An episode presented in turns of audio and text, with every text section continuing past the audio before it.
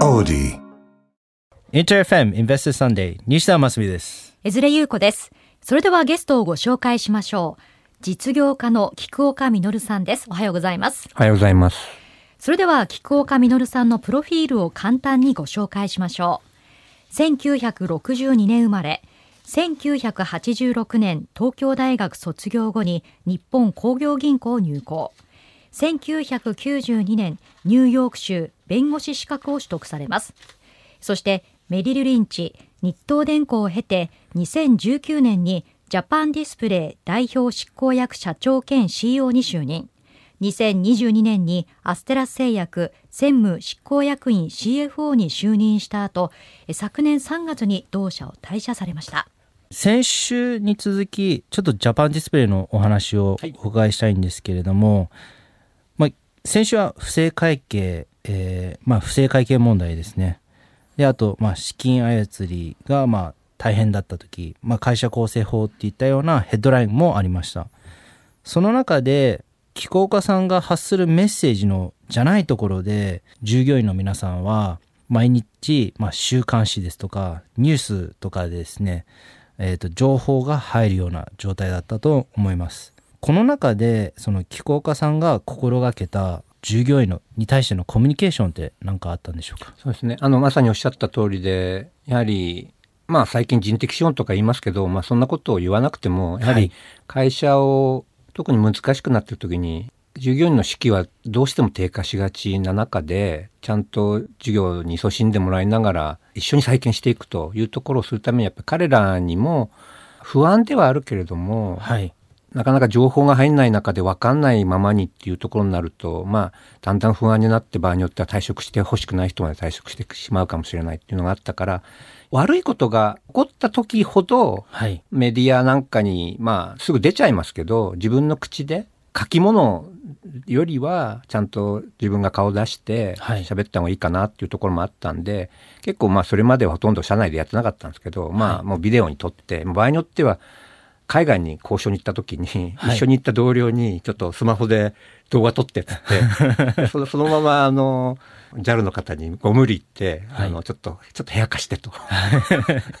さすがにあの、ラウンジの中で、そんなやばいこと喋るわけにもいきませんので、はい。そういう感じで、で、そのビデオをすぐ、まあ、あの、候補の方に回して、はい。まあ、全従業員の中に、まあ、イントラネットみたいなのありますから、はい。乗っけるというかっていうことはやりましたね。あとは、意外と、これは従業員向けだけではなかったんですけど、それまでは、まあ、SNS、私どもの世代だから、はい。私も Facebook が多いんですけれども、はいで、まあ、Facebook の良さは自分でも自数制限がないところがいいかなと思って。で、まあ、友達限定で、それまでは、まあ、自分の私生活のところとか、まあ、時々いろいろ発信したのを、実はこういう事態になってから、メディアの方も家の前にいつも5、6人いるとかっていう状況が続いてましたから、はい。まあ、こういう双方向時代なので、はい。これは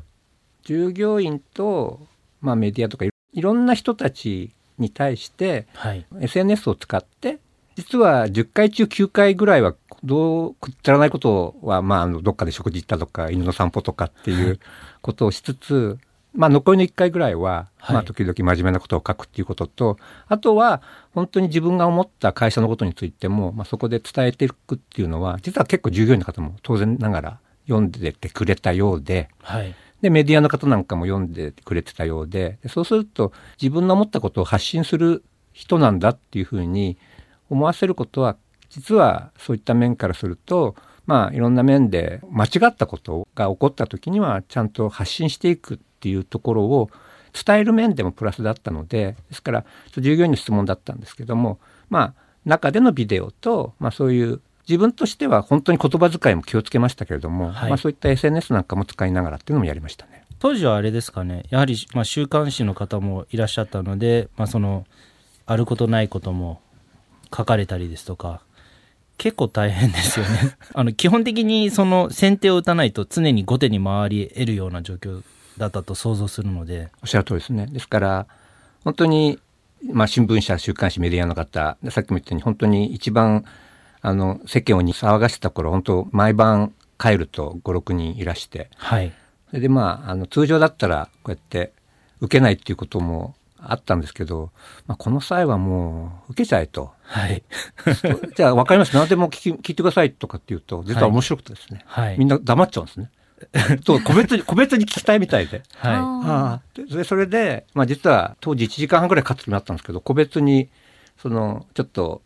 玄関の前に椅子なんかがあったんで、はいそこで座りながら話をするというようなことも実はしたんですけども、でそうやって接していくうちにやはり本当に自分の持ってることを伝えることができたっていうことと、まあ、さっきの SNS なんかも彼らは見てるっていうことを通じて確証もなく間違ったことを書くとこの人は確実に言い返すんだなとい。はい。いうことを少し思わせることができたかなと思いますね。なるほど。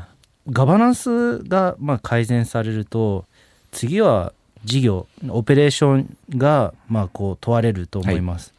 例えば某大手携帯会社とのコミュニケーションで、まあ、契約で決められたプライスを決められた数量で決められたクオリティが求められます。その中で、まあ、競合相手が、まあ、例えば LG だったりですとかシャープさんだったりですとか名だたる企業さんとコンペティション競争環境にまあ強いられますその環境下の中で、まあ、その気候家さんのように、まあ、シャープですとか LG と競争させられる人っていうのはあんまりいらっしゃらないと思うんですけれどもそのどういうふうに取り組みフォーカスっていうのはされたんでしょうか？どうしてもやはり最悪の事態を脱するっていうことが中心ではあったものの、やはり事業をが最悪の事態を脱した後に、まあ、巡航速度に戻って、はい。きちんと運営していく上では、やはりその差別化された技術力で、で、持たなきゃいけないっていうことは、あの、思ってましたので、ですから、やはり世の中の数勢が液晶から UKL に切り替わっていくっていうのはもう、これはもうとどめようのない状態だったので、はい。ですからそこについての取り組みも、まあ、行いつつ、ですから当時はアプローチがあれは UKL をまあ、これは小さいと実はより高精細っていうか高性能じゃないとできないっていうところがあったんで、まあ、それはいち早く取り組んでたしそこについてのまあ実は液晶がもっぱらの会社だったんですけど、はい。UKL に対する取り組みも進めて、まあ、結果的にはやはりそれが少しあの私の入る前からも含めてちょっと遅れ気味だったってことがあったので、はい。でしたけれども、まあ、そういった面でやはりあの差別化された技術力をやはり提供しない限りその適正なプライスで会社としてはききちんとその収益が残るような形での事業性を確保することは難しいのかなと思います。なるほど実際、まあ、その某大手携帯会社と一緒に研究開発をしていかないと商品のマップじゃないですけれどもプロダクトマップも考えながら商品開発をされてきたってまあ、もちろんでですね。ですからこういう AR みたいなもののこの目につけるようなものとかも多分皆さんあんのご存知ですけども、はいね、そういったようなところについてまあこれは実は私も今はもうジャパンディスプレイ担任してますけど、まあ、そういった新しい表示部材を使うものに向けてのいろんなロードマップをだから共有してもらう関係にならないとはいダメですから、まあ、それは確保しながら、はいそういったところについて一緒にコラボレーションしてるというのはありましたね。帰国さんのキャリアについて今度お伺いしたいんですけれども IBJ にまあ入社されて、まあ、その中で弁護士資格を取られる人っていうのもあんまりいないとは思うんですけれども弁護士になりたいっていうのがあったんですか？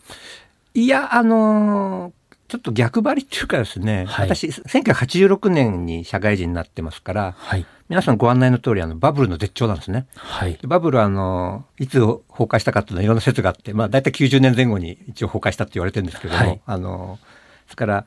当時は本当、ジャパンアズナンバーワンみたいな本も出ながら、日本の、世界の金融市場の3、4割を日本が抑えてるぐらいの、はい。まあ、世界、確かに当時は日本が世界を席巻する時期もあったんですね。はい。でそうすると良き時代で、まあ、結構留学なんかも結構な数行かせてくれるっていう中で大体皆さんビジネススクールに行くのではい。でまあなんか入った時って最初コーポレートファイナンスであのそれこそ市場からの資金調達とか結構コーポレートファイナンスの勉強になるような仕事をすでにさせてもらってたっていうまあ恵まれた面もあったのでこれはむしろ自分が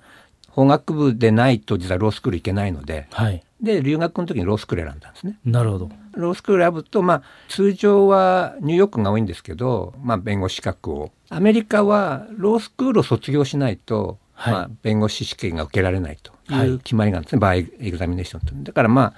半分それちょっと記念受験みたいなものだったんですけどもだから弁護士の資格はありますけれども弁護士っていう業務を実践したことはないです。はい。ただまあ一応ロースクールに通わせてもらってビジネスに役立つ法律も勉強できたっていうことと、まあ、一応資格を持ってるんでそれはいろんな面でこうやって金融にいた時も事業会社に移った後も、まあ、役には立ちましたね。なるほど。その時からもう、よし、事業会社に行こうと思ってたんですか？事業会社に移ったのは結果的には2004年からで今から考えるとキャリアの半分が金融で、はいキャリアの後半が今事業会社なんですね2004年に日東電工にあの移ってますから、はい。ですからあの高銀ってやはり当時私も大好きな銀行だったし今はみずほなんですけどやはり長期金融っていう形でまあ言ってみれば企業に対して単時短期の運転資金ではなく、まあ、長期性のある資金を出しつつ、はいでさらにいろんな海外進出の手伝いとかもいろいろやってたからこの辺りからでそうするとメルリンチなんかに移った後も M&A とか、はい。そうするとやっぱりどうしても外からまあ僕の定義からすると金融もまあ投資銀行とかあるいは会計士とか弁護士ってなんかエエージェントと、はい。あのまあ、専門家集団と。はい。で、まあ、自分がフィナンシャルアドバイザーみたいにやってると M&A とかをそういう会社さんとやると、まあ、やっと実現できると「あご苦労様でしたと」であのあのなんかお食事でもごちそうになりながらはい。頑張ってくださいって終わっちゃうところが、はいやっぱりどうしても一緒に見届けたいっていう気持ちは少しずつ、はい。特に2000年ぐらいからなってきて、はい。でそれでたまたま日東電工っていう会社から声をかけてもらった時に、まあ、もう少し金融やってもいいかなと思ったんですけども、まあ、これで金融もやって法律も少し勉強してそれでまあ事業とかのあれを勉強すると、はい。まあいろんな面であの自分が今後経営者になっていく上でもプラスになるのかなというふうに思って、そっちの方に移って。ただ結果的にやることは僕は変えないつもりでいたんです。はい。幼少期の時に8年ほどアメリカに住んでたこともありはい。でその後社会人になってから日本っていうのが非常に技術的には優れてるんだけどどうしてもグローバルに勝ち抜く上でいろんな面で奥手になっちゃうしまうとかはい。技術だけを導出してパートナーに任せるとかっていうことでやはりその国際化に失敗した例をいくつも見てきたのではい。だからその日本の企業のグローバル化をサポートしたいっていうのは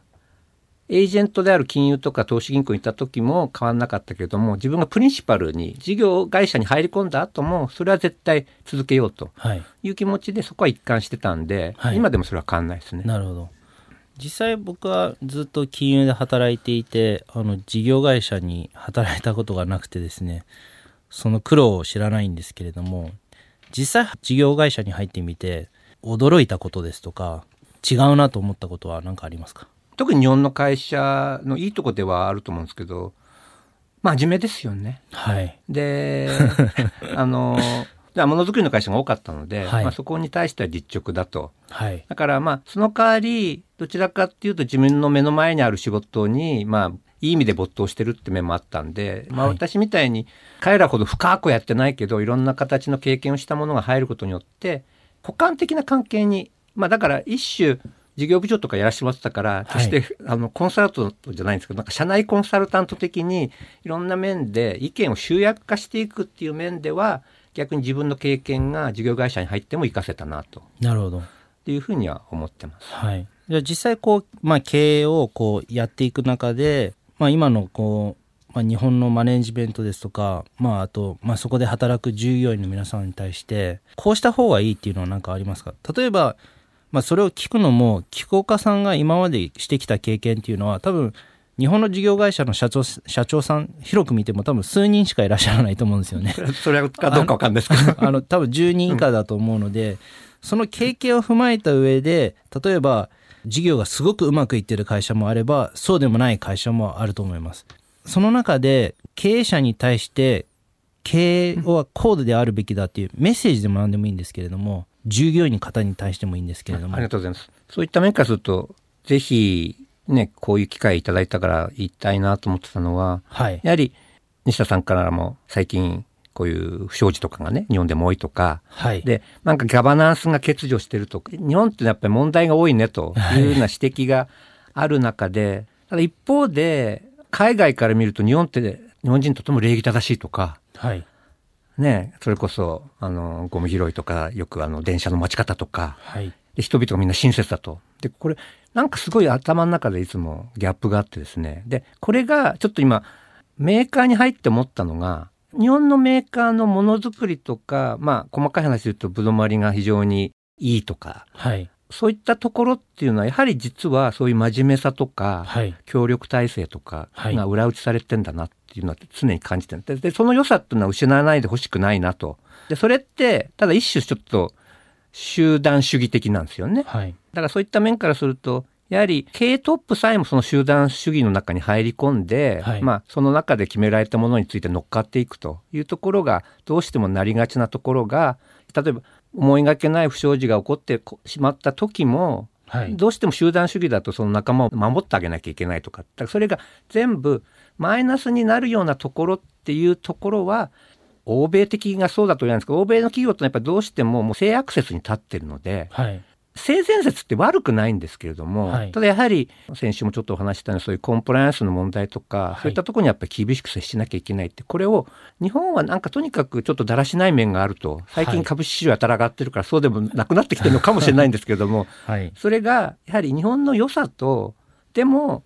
その個人の責任とかはい。集団の中での個っていうところの両方をちゃんと生かした形になるといろんな面で会社の中の結束力っていうのはすごい高いと思うんですね。はい。でこれやっぱり日本の持ち味だと思うんですよね。はい。競争原理を持ちながらもやっぱり結束してるっていうところはおそらく投資家の方からしてもうまくいってる限りは決してマイナスなことではないと思うんですよ。だからそこが両方持ち合わせると日本っていうのは決して悲観視することなくってただやはりそういう経営者がしっかりしなきゃいけないのかなと。で今回あの小沢誠二さんがなんかすごい悲しいことがあったんですけどつい一昨日ぐらいに聞いたインタビューの時にはい。彼があのそのオーケストラなんてまさにチームワークじゃないですか。はい。でその中でも常に個が大事と。それをだから言い続けてたっていうのをでそのインタビューが流れてたのを見ててあやっぱり海外で活躍してる人っていうのはやっぱりそういうふうにその日本人としての一番結束しなきゃいけない時もそれぞれの持ち味っていうのを常に一人一人把握しなきゃ一般の指揮者になれないっていう自分で思ったっていうのをなんかはいインタビューで答えてたのを見て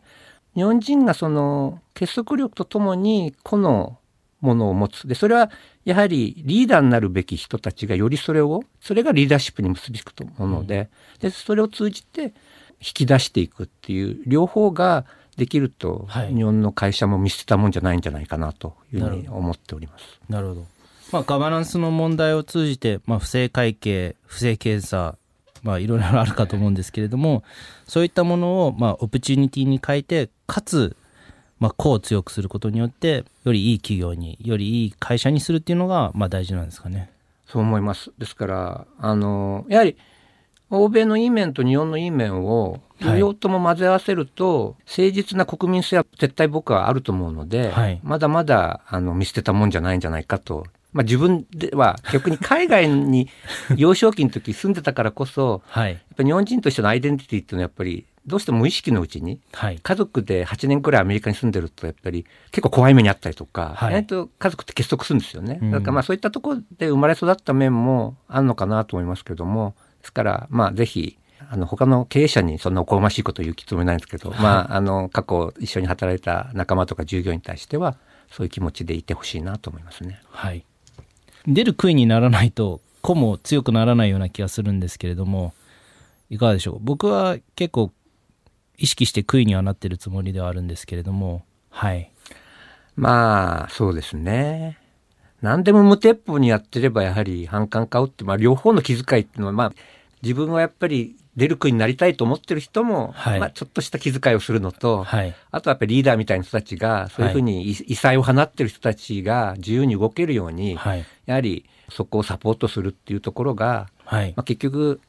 例えばね過去で言うとイチローさんとかそういう人たちが育ったのも、やっぱりそこに良き理解者が周りにいて、うんはいお扇監督とかね、はい。あそういうふうな形でやはり子を大事にしてあげるリーダーが大事なんじゃないかなと思いますけどね。大谷もそうですよね。そうですね二刀流を許すっていう。は いとかそうですだって二刀流は彼の頭なかったんですよね 栗山監督が提案したからはい。日本ハムが提案したから今の大谷がいるっていうことからするとやはりそれは本当に彼は大リーグに直接行くなら、はいどっちかしかできないだろうともはいともと思ってたみたいだったはい。だからそうですよね。あの、菊岡さんの、まあ、次のキャリアについてもお伺いしたいんですけれども、まあ、次も経営者でありたいですとか。そうですね。あの、まあ、ね、最後のストレス薬さんのところっていうのは、まあ、あの、割と急な形で退任したので、今、次のことは模索してるし、まあ、近々いろんな形で自分の身の振り方を、まあ、皆さんにお伝えすることもあるかなとは思ってるものの、やはり、経営に携わることをぜひしていきたいし、はい。まあ私もいい年になりまして、まだ自分でも元気だと思ってるつもりな時に、やはり今まで以上に、なんとなくこの年になると、やはり事業もやるけど、はいそれがいかに社会に貢献できてるかといったようなところが意識できるものをよりやりたいなっていう気持ちは今最近強くなってるので、はい。まあそれが両方体現できるところがうまくなんかあのご縁があればいいなという形で今いろいろ考えております。なるほど。本日のゲストは菊岡実さんでした。ありがとうございました。ありがとうございました。インター FM Investors Sunday そろそろお別れの時間です。さて2週にわたり菊岡実さんをゲストにお迎えしましたますみさんいかがでしたか？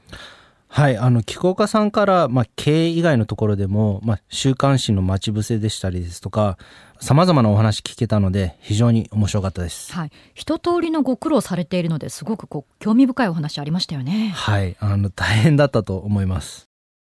さて番組ではリスナーの皆さんからのメッセージをお待ちしています。経済に関する素朴な疑問呼んでほしいゲストなど何でも OK です。メールアドレス invest.interfm.jp invest.interfm.jp インベストは INVEST です。たくさんのメッセージをお待ちしております。それではまた来週、Investors Sunday。DJ は西田真澄、そして、江連優子でした Have a splendid weekend. Bye. Audi.